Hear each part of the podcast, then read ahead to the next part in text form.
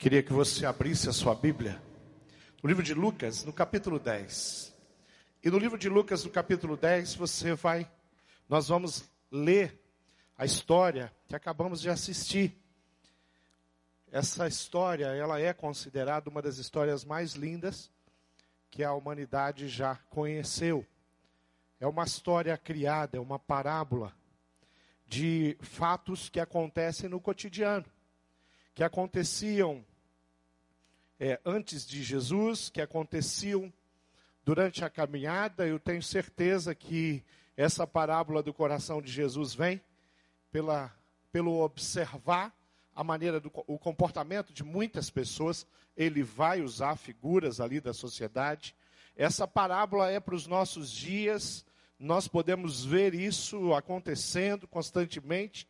E o mais complicado de tudo é que nós podemos ser protagonistas nessa história e não do bom samaritano, mas daquele que é indiferente, daquele que não se preocupa. Palavra de Deus em Lucas capítulo 10, a partir do versículo 30 diz assim: Um homem estava descendo de Jerusalém para Jericó. No caminho, alguns ladrões e assaltar, o assaltaram, tiraram a sua roupa, bateram nele e o deixaram quase morto. Acontece que um sacerdote estava descendo por aquele mesmo caminho quando viu o homem tratou de passar pelo outro lado da estrada. Também um levita passou por ali, olhou e também foi embora pelo outro lado do caminho. Mas um samaritano que estava viajando por aquele caminho chegou até ali. Quando viu o homem, ficou com muita pena dele, compaixão. Então chegou perto dele, limpou os seus ferimentos com azeite e vinho, e em seguida os enfaixou. Depois disso, o samaritano colocou no seu próprio animal e o levou para uma hospedaria, uma pensão, onde cuidou dele. No dia seguinte, entregou duas moedas de prata ao dono da pensão, dizendo: Tome conta dele. Quando eu passar por aqui, na volta, pagarei o que você gastar mais com ele. Então Jesus perguntou ao mestre da lei: Na sua opinião, qual desses três foi o próximo do homem assaltado. Aquele que o socorreu, respondeu o mestre da lei, e Jesus disse: Pois vá e faça o mesmo. Vamos orar mais uma vez? Feche seus olhos. Pai amado, nós lemos a tua palavra. Assistimos ali, Deus, a, aquilo que é uma história que nós conhecemos tanto. E o que nós pedimos pela tua misericórdia é que o Senhor nos instrua, nos oriente através da, da Bíblia Sagrada, através de Jesus, através dos ensinamentos dele. Clamamos pela tua misericórdia, clamamos pelo teu amor. Oramos a ti que tem todo o poder de abrir o nosso coração e a nossa mente para compreender a tua palavra. Oramos em nome de Jesus. Queridos, quando nós é, assistimos ou lemos essa história e nós a conhecemos como a história do bom samaritano. A ênfase na, no, no título que foi dado dessa história é o bom samaritano, mas essa história não tem só o bom samaritano como personagem. Essa história também tem o levita, essa história também tem ali o sacerdote. E nós precisamos olhar para histórias como essa e dizer em que lugar nós estamos como pessoa. Quem sou eu hoje no meio aonde eu vivo? Que tipo de de sentimento tem brotado do meu coração. E de fato, aquilo que lemos nos 40 dias de amor, aquelas, aquelas devocionais belíssimas, uma mais especial que a outra, será que eu sou aquele que realmente tem amado o próximo, amado as pessoas e a minha atitude, o meu estilo de vida, o jeito com que eu vivo, tem de fato demonstrado que eu amo pessoas e que eu me importo e me interesso com ele, quando nós falamos em amar o próximo, nós falamos em, em, em estar na contramão. Na nossa sociedade, o, o individualismo tem crescido absurdamente. As pessoas elas não se tocam mais, elas não se conhecem mais, elas são indiferentes. Às vezes eu tenho um sentimento lá aonde eu moro que algumas pessoas elas têm um olhar é, talvez até de subconsciente, mas é um olhar que, que, que mira em você e fala assim: escuta, faz alguma coisa. Diga que não é assim que as coisas são. Diga que eu posso ser mais amável na forma de tratar com pessoas que me cruzam o meu caminho. Diga que eu posso dizer, como no interior: opa, diga que eu posso fazer isso. Diga que a gente pode sentar para conversar, é, contar as nossas histórias um para os outros. E como é bom ouvir as histórias.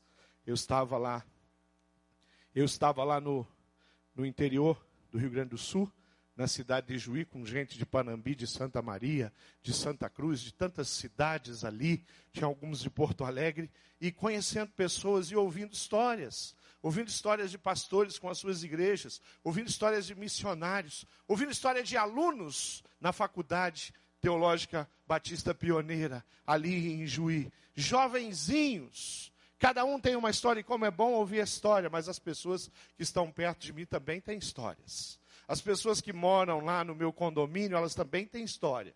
As pessoas que trabalham comigo também têm histórias para contar para mim. E eu vou crescer, e eu vou aprender.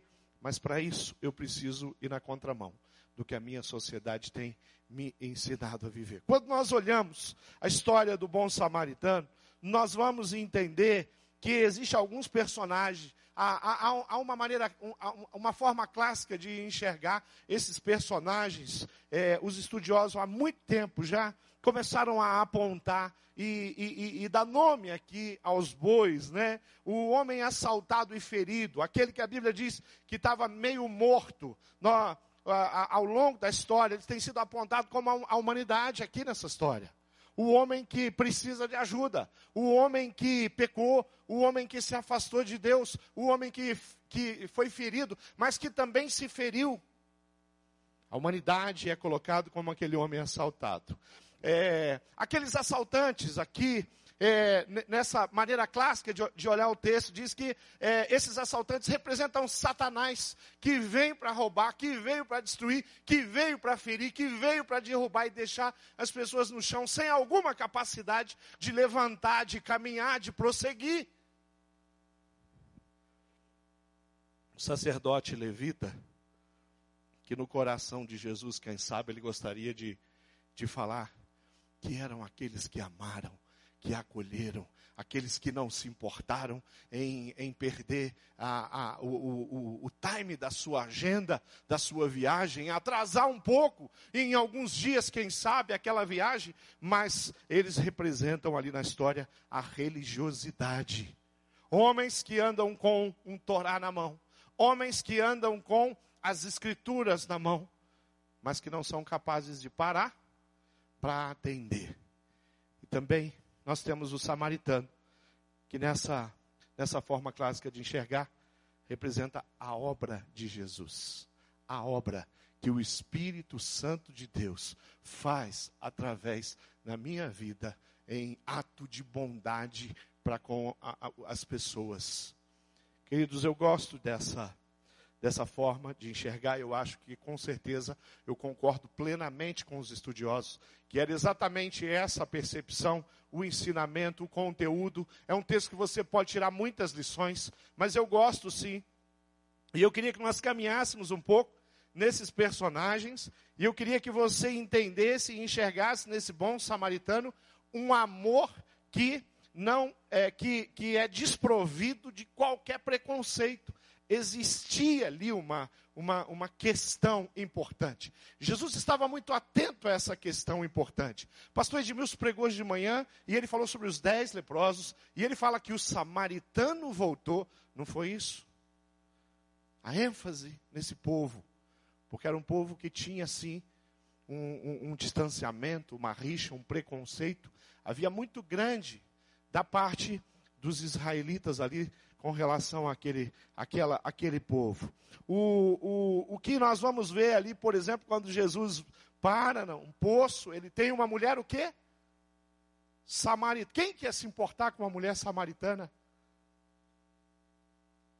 Da, daqueles que faziam parte da, da, do, do povo, da família, da cultura que Jesus pertencia.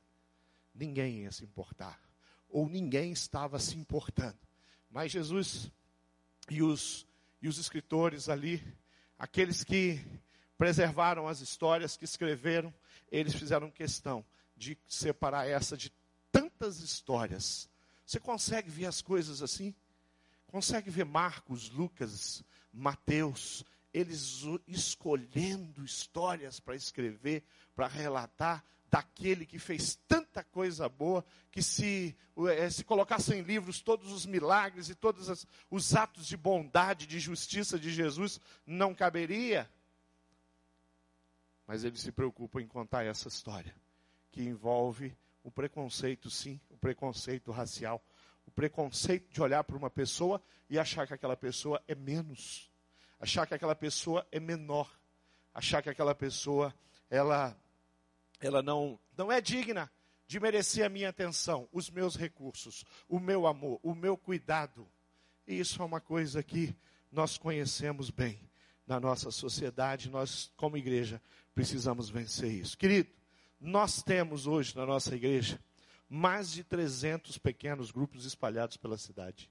E eu posso olhar para essa história aqui e, e, entender que esse grupo que a Bíblia está falando aqui, o bom samaritano, seguido do levita, seguido do sacerdote, seguido de pessoas. Vamos imaginar aqui que a Bíblia está falando de um pequeno grupo, um grupo pequeno. Mas é um grupo pequeno que tem alguém que se importa. Às vezes eu preciso pegar a história do bom samaritano e colocar lá no meu pequeno grupo. E falar assim, baseado na história do, do, do bom samaritano. Como é que nós, como pequeno grupo, estemos, temos agido com relação às pessoas que passam por dificuldade? Eu sou muito abençoado quando membros da igreja estão de fato envolvidos com pessoas. Às vezes nós recebemos um telefonema, quando eu digo nós, eu falo os pastores, e, um, e alguém fala assim, pastor, eu, eu conheci uma pessoa, eu vi que essa pessoa tem muita dificuldade. Eu peguei o telefone dela. O senhor pode ligar para ela para fazer uma visita, né, uma oração. Né, o povo acha que a oração dos pastores tem mais poder né, do que a oração. Né? Essa é a oração do pastor. E, mas tem uns que são diferentes. Eu quero relatar dois, dois casos recentes, onde um casal de líder, que está aqui na minha frente, a Glaucia e o Assi, me ligam e, e me convidam para ir a, a uma família. Uma situação muito complicada.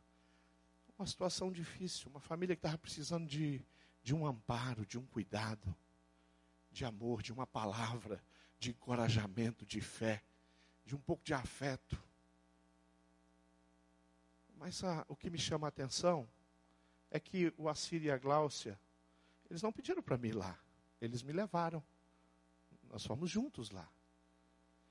E quem é que aprende bastante lá? O pastor. E quem que é encorajado? O coração do pastor. E quem sai dali falando, vale a pena continuar pastoreando e liderando esse povo? É o líder, o pastor. Vi atitudes de, de uma boa samaritana, de um bom samaritano na quinta-feira, recebi no meu gabinete uma outra pessoa, Patrícia Arantes. Ela tem uma discípula, e essa discípula está passando por umas lutas. E conversando, nós entendemos, ela precisa de um discipulado. Nós precisamos caminhar. E, e eu me propus a dar o discipulado. E a Patrícia se propôs a estar ao lado em todos os nossos encontros. Para quê? Ela quer aprender ela nunca aplicou aquele discipulado. É um discipulado na área de libertação, de cuidados. E aí ela vem, fica ali, e nós gastamos uma hora naquele discipulado, e não é o pastor, simplesmente que está ali, aplicando um pouquinho daquilo que ele conheceu pela misericórdia, pelo amor, pelas oportunidades que Deus deu. Mas é pessoas que não não tem essa história de toma aqui, pastor. De Milson, toma aqui, pastor Roberto. Olha, está aqui. Pega na mão dessa pessoa aqui, pastor Roberto, cuida dela. Não é isso. Ser bom samaritano é fazer o que aquele homem fez, sem preconceito. Querido, nós temos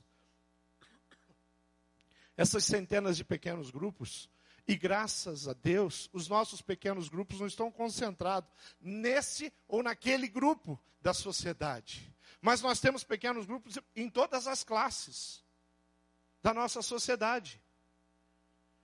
Nós entramos em casas simples, em apartamentos muito pequenos, para ali ter um tempo muito precioso.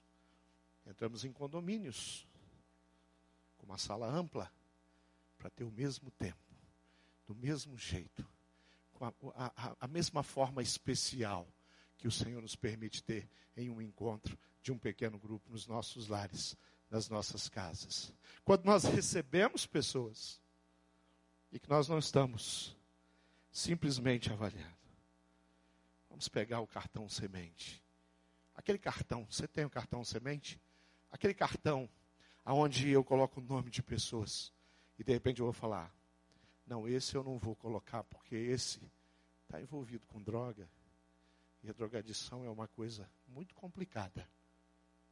Melhor isso aqui, eu não vou deixar isso aqui para os pastores. Aquele ali eu acho que também não vou colocar.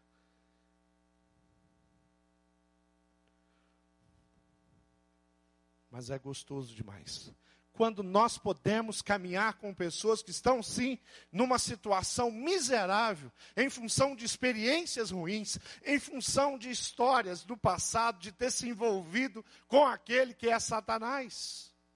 Às vezes por escolhas, mas nós não importamos.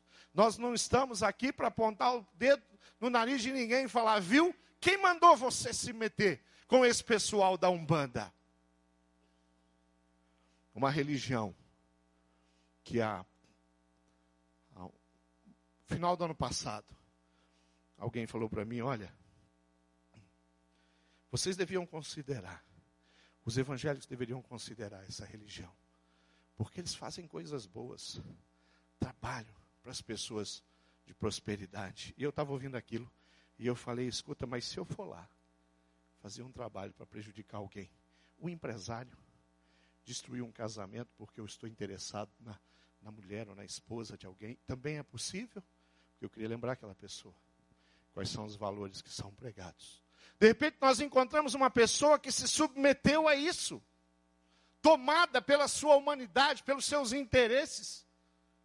E o diabo vai colocar essa pessoa onde? No chão, caído.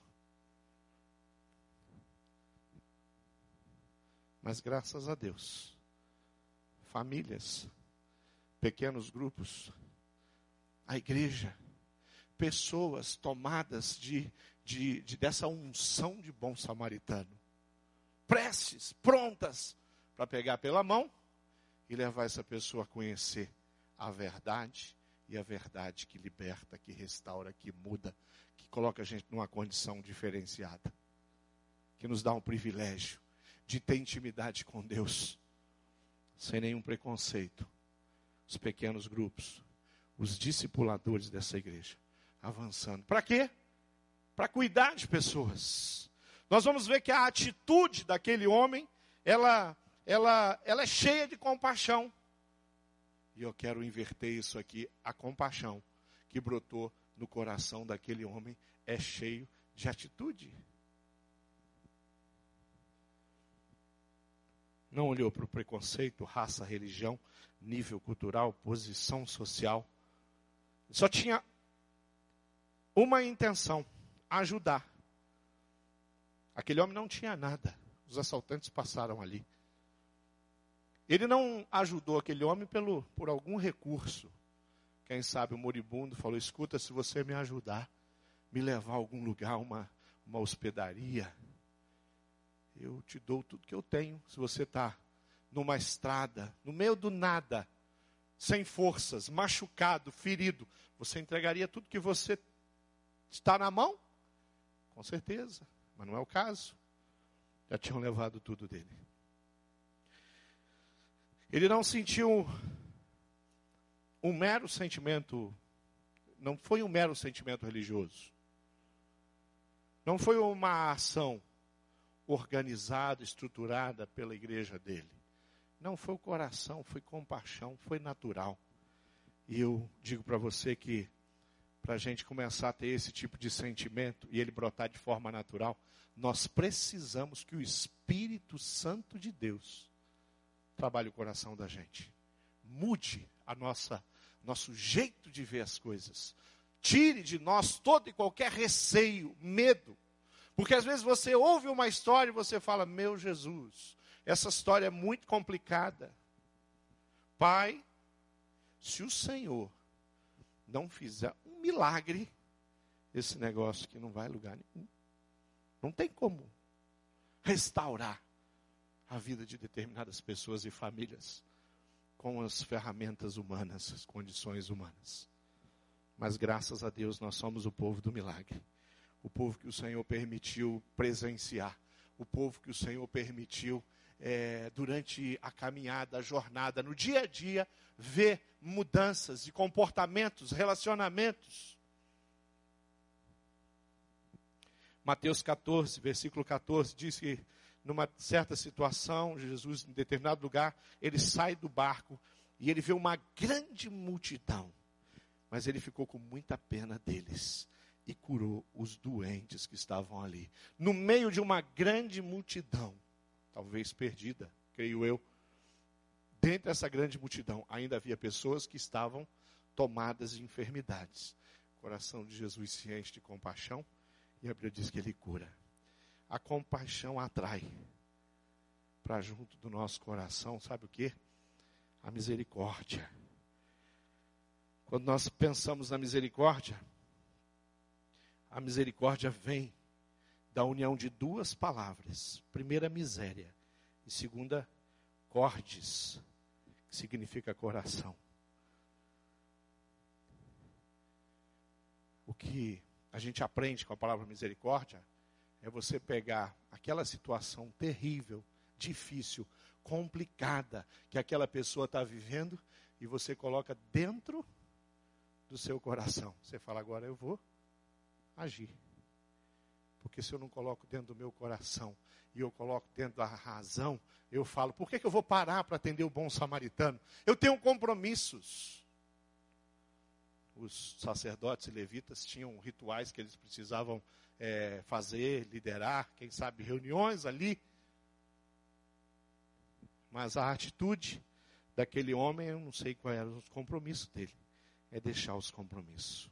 Essa compaixão precisa ser seguido dessa atitude. Coração cheio de misericórdia para atender as pessoas. Uma outra coisa que eu quero chamar a atenção nesse texto é a, a maneira como ele mostra algo que nós devemos orar, buscar o Senhor constantemente, chamado liberalidade.